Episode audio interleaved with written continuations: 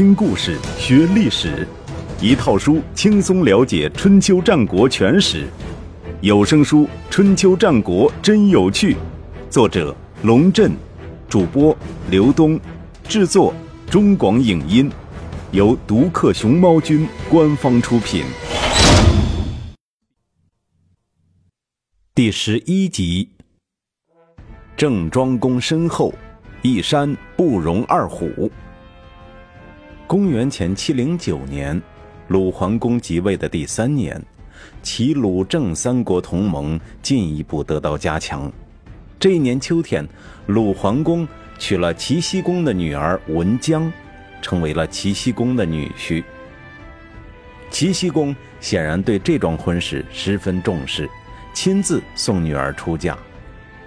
但是这种高调的做法，在当时却是十分失礼的行为。《左传》对此做出了解释：第一，但凡诸侯国的公主出嫁到敌国，也就是地位相等的国家，都应该派大臣送亲；如果这位公主是现任国君的姐妹，则派上卿送婚，以表示对先君的尊重。第二，如果出嫁的是现任国君的女儿，则派下卿送婚；如果公主出嫁到大国，即使是现任国君的女儿，也要派上卿送婚。第三，如果是嫁到天子家里，则众卿全体出动送婚，国君本人不去。如果公主出嫁到小国，只派上大夫送就行了。一句话，公主无论嫁到哪里，国君都没有必要亲自送亲，否则就是失礼。说起这位文姜公主，乃是倾国倾城的美人儿。原本齐僖公是打算将她许配给郑国的世子忽的。当时郑国的势力如日中天，在齐鲁郑三国同盟这个铁三角中，郑伯务生也是一个最核心人物。齐僖公希望通过婚姻这种形式来进一步强化两国之间的友好关系。也希望和郑国的下一代建立感情，将这种友谊持续下去。而站在郑国这个角度，如果能够通过婚姻加固与齐国的同盟，对于郑国在中原地区的发展，无疑也大有好处。世人看来非常美满的一桩婚姻，世子忽却婉言谢绝了。他的理解是，结婚要门当户对。齐国是大国，郑国是小国。我如果娶了齐国的公主，人家会觉得我高攀了齐国。人要自求多福，凡事靠自己，靠岳父算什么本事？用现在的观点来看，世子乎的想法无可挑剔，甚至很令人钦佩。但《左传》论及此事，评论是擅自为谋，这不是一个很好的评价。意思是。世子忽只顾洁身自好，没有站在世子的立场上考虑国家的利益。从这里也可以看出世子忽这个人的性格，多多少少有点孤高。这种孤高，在他父亲务生的身上完全找不到任何影子。遗传这玩意儿，确实让人难以琢磨。公元前七零六年，北戎入侵齐国。因为郑国有打败北戎的经验，又是齐国的盟国，齐国派人向郑国求援。武生派世子忽率领军队前往齐国救援，大败北戎军，杀敌三百余人，并虏获两名首领大梁和少梁。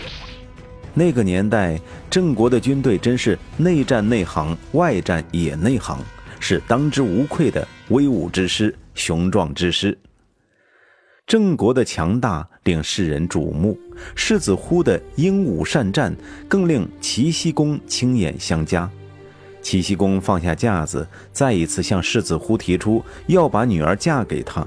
此时，距文姜嫁给鲁桓公已有四年，但是没关系，齐僖公有的是女儿，没嫁出去的更年轻更可爱，只要世子乎愿意买一送一也不成问题。无奈。落花有意，流水无情。世子乎再一次拒绝了齐僖公的美意。如果说前一次拒婚还情有可原，这一次拒婚则未免太偏执了。寨众私下批评世子呼说：“娶齐国的公主有什么不好呢？娶了齐国公主，您就是齐侯的女婿，如果有什么事儿，齐国就是您的后盾。上次您说门不当户不对，又怕大国公主不好应付，我们也就姑妄听之。这次您有恩于齐国。”齐侯又那么殷勤的想把女儿嫁给您，谁还能对您说三道四呢？再说了，您要好好想想，主公并非只有您一个儿子，那几位公子也非泛泛之辈。您要想在他们当中脱颖而出，必须要有强大的外援，否则的话，主公百年之后谁当郑国的国君还很难说呢。寨众的这番话说到了点子上。世子乎没办法反驳，只好搪塞道：“当年我没为齐侯做什么事儿，都不敢娶他女儿。现在我奉了主公之命前来救援齐国，如果带个老婆回去，老百姓见了，难道不会说我打仗是为了人家的女儿？你叫我把脸往哪儿搁？”世子乎死活不愿意娶齐僖公的女儿，其实另有隐情。公元前七一六年。世子乎已经娶了陈桓公的女儿归氏为妻，虽然那也是一桩政治婚姻，世子乎对归氏却十分喜爱，还没来得及举行结婚仪式，就和她圆房了，这在当时传为笑谈。从这个细节上可以看出，归氏对于世子乎来说是一个非常有吸引力的女人。否则的话，世子乎既然这么爱面子、懂礼数，为何会猴急着与他上床呢？世子乎与归氏做了十年夫妻，一直琴瑟和谐，感情相当不错。当然，他也不可能只有归氏一个女人，肯定还有其他的侧室，但这些测试都不能危及归氏的地位，因此相安无事。现在他如果将齐国的公主娶回去，情况就大不相同了。齐国是大国，又是郑国的盟国，齐国公主不可能屈居归氏之下，势必被立为嫡妻，这是归氏难以接受的，也是世子乎不忍心看到的。事实上，郑国的老百姓对于这桩婚姻倒是蛮期盼的，有诗为证：“有女同车，颜如舜华。”将敖将翔，佩玉琼居，比美孟姜，寻美且都。有女同行，颜如舜英。将敖将翔，佩玉将将，比美孟姜，德音不忘。这是收录于《诗经·正风》中的一首名为《有女同车》的爱情诗，写得唯美而浪漫。毛诗序说，这首诗其实是郑国人因世子乎。不娶齐国的公主，替世子乎感到惋惜而作。北戎军被打败后，齐僖公慰劳前来救援的各国大夫，给大家发放牛羊猪等牲畜和黍粮稷等粮食，并且举行了盛大的宴会。在宴会上，齐僖公请鲁国的大夫为大家排座次。这件事本来就有点存心不良。按爵位，郑是伯位，其他诸侯一般是侯爵，郑只能排在其他诸侯之后。但按功劳，郑军是这次打败北戎的主力，理应排在其他诸侯之前。到底是续功还是续爵？齐僖公耍了个滑头，把这个烫手的山芋交给了鲁国人。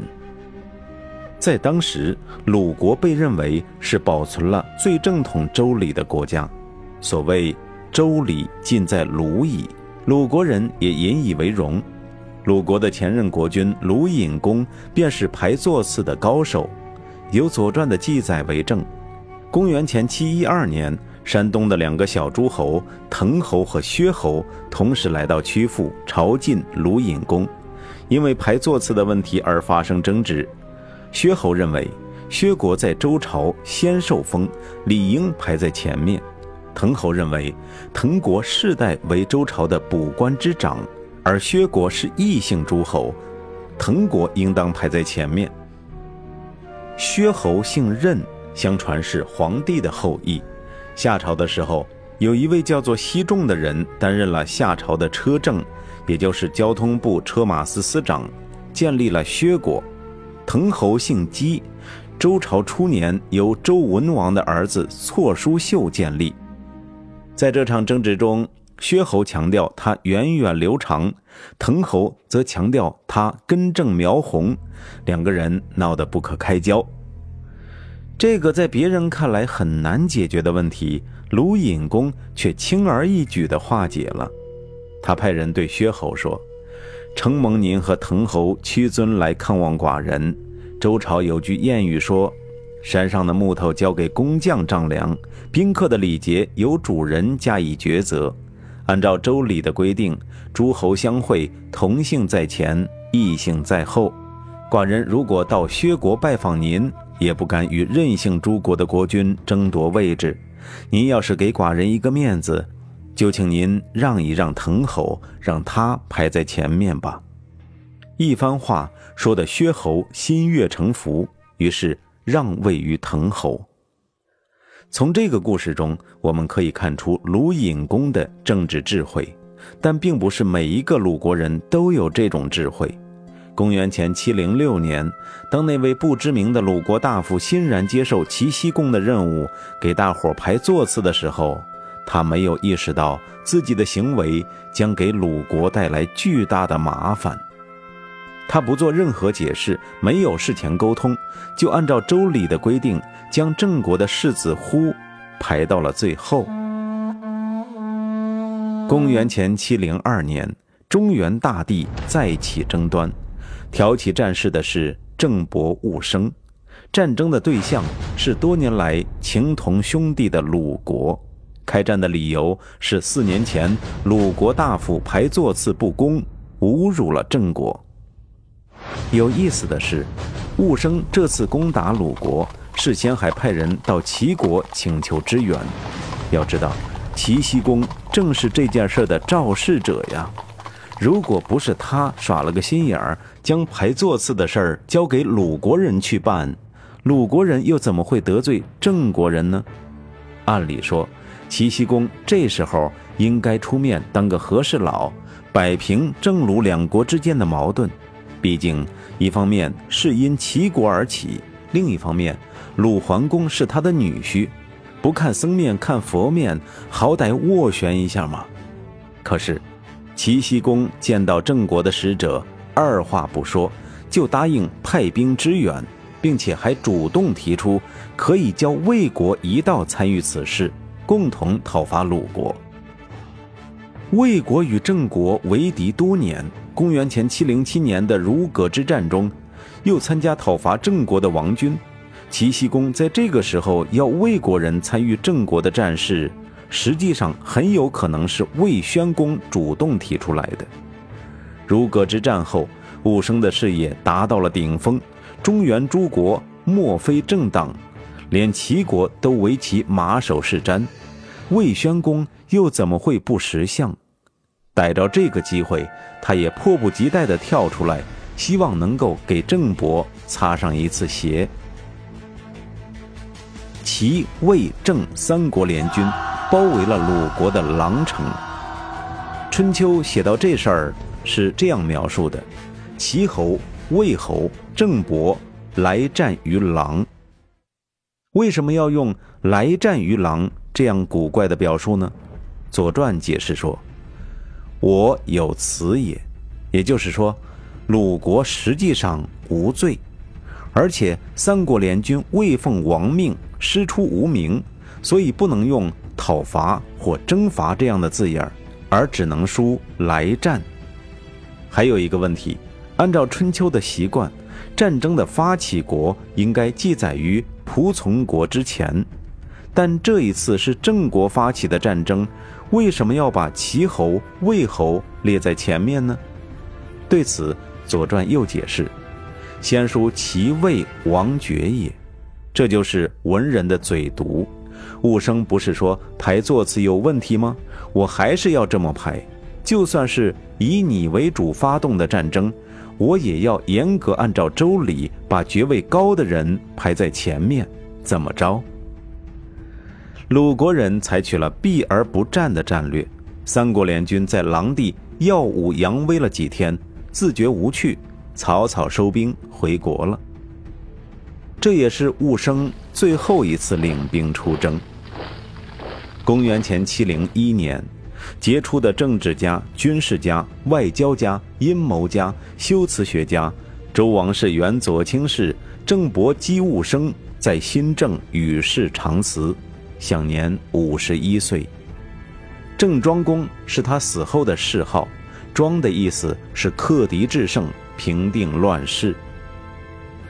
寤生生于新政的首席权贵之家，是父亲郑武公的嫡长子。社稷的法定继承人，然而他的童年并不幸福，没有得到母亲武姜应有的爱护，反而数次被建议废为庶子。不公平的待遇养成了其喜怒不形于色的性格，也使他精于计算而深藏不露。当上国君之后，他的亲弟弟京城大叔段，在母亲武姜的支持下密谋反叛。群臣都对此表示担忧，而他总是安之若素，放长线钓大鱼，直到段做出实质性的反叛行为，才轻而易举地将其击破，由此树立了自己的权威，巩固了政权，维护了国家的统一和人民的团结。寤生所处的年代，正是春秋乱世的前期。王室势力衰微，诸侯你争我伐，中原战乱频仍。复杂的国际环境中，他始终保持了清醒的头脑，不惹事，不怕事，不怕碰硬，但也不硬碰。静若处子，动若脱兔。四国联军围攻东门，五国联军割河夺脉的时候，他安安静静地待在城堡之中，甘当缩头乌龟。以不变应万变，适时抛出一点小诱饵，转瞬间将敌人的攻势化为乌有。轮到他反击的时候，战争与外交手段并用，威逼与利诱共举，时而把酒言欢，时而刀兵相向，紧紧抓住矛盾的关键，狠狠地打击最凶恶的敌人，同时转化次要矛盾。团结一切可以团结的力量，建立广泛的国际联盟，有效地维护了郑国的利益，增强了国际间的合作，为中原地区的社会政治稳定做出了杰出贡献。务生从来不打没把握的仗，不出兵则已，出兵则必胜。他内战内行，外战也内行。无论是打宋国、打魏国、打王军，还是打北戎，他都稳操胜券，牢牢控制了战争的主动权。在他的领导之下，郑国军中人才济济，既有世子忽、公子突这样的帅才，也有颍考叔、袁凡、高渠弥、祝丹这样的猛将，还有翟仲这样的综合性人才。这些人有的为他出谋划策，有的为他冲锋陷阵。将郑军打造成为战无不胜、攻无不克的常胜之师，这支军队的战斗力在当时中原各国中首屈一指。寤生行事果敢、收放自如，在重大问题上能把握一个“度”字，做到了有理、有利、有节。如葛之战中，他果断迎击王军，将天子的部队打得落花流水。战后又及时派人向天子致以慰问之情，安抚天子那颗多次受伤的心。虽然两代天子都对他怀有成见，他却成功的应用胡萝卜加大棒的战术，把王室玩弄于股掌之上，将王室当作自己党同伐异的金字招牌，在外交与战争中灵活运用，取得了事半功倍的效果。寤生还是一位高明的修辞学家，在任何时候、任何场合，他都注重遣词造句，文采斐然，非常人所能及。他能够用最平和的语气说出最狠毒的话，一句“多行不义必自毙”，包含了多少狡诈与智慧，被人沿用至今。而他对许叔和百里的那番演讲，措辞之谦卑，实质之倨傲，更是堪称古今一绝。雾生在世的时候，郑国政治稳定，军力强大，国际地位崇高。虽然没有称霸，却已经具有霸主的实质。而这一切，都建立在一个只有几十年历史的新兴国家的基础之上。郑桓公和郑武公泉下有知，当为这位噩梦中出生的后人感到骄傲与自豪。